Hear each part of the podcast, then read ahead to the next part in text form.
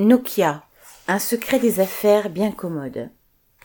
À l'occasion du rachat d'Alcatel-Lucent par Nokia en 2015, le ministère de l'économie, dirigé à l'époque par un certain Emmanuel Macron, avait prétendu avoir obtenu des engagements de cette entreprise en termes d'effectifs et d'activité en France.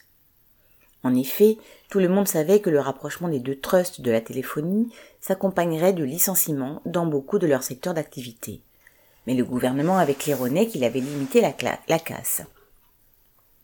Quatre plans de licenciement s'en suivirent, accompagnés de quelques centaines d'embauches.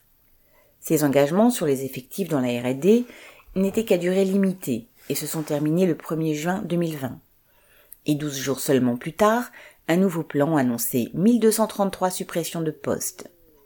Nokia a même obtenu une subvention supplémentaire de 28 millions d'euros en réduisant de 247 le nombre de départs, soit une modification à la marge de son plan. Si on fait le total, Nokia a reçu au moins 310 millions de fonds publics entre 2015 et 2019. Quand les syndicats ont cherché à connaître les termes des engagements de Nokia, Bercy a invoqué le secret des affaires et la sûreté de l'État pour ne pas leur répondre, sans qu'on voit quel rapport il peut y avoir entre le secret des affaires et les garanties sociales. Aux dernières nouvelles, ils semblent avoir obtenu du tribunal administratif qu'on leur transmette ces fameux documents. Mais ils le seront sous une forme tronquée, puisque les passages confidentiels seraient effacés. Le secret des affaires est vraiment la règle pour patronat et gouvernement.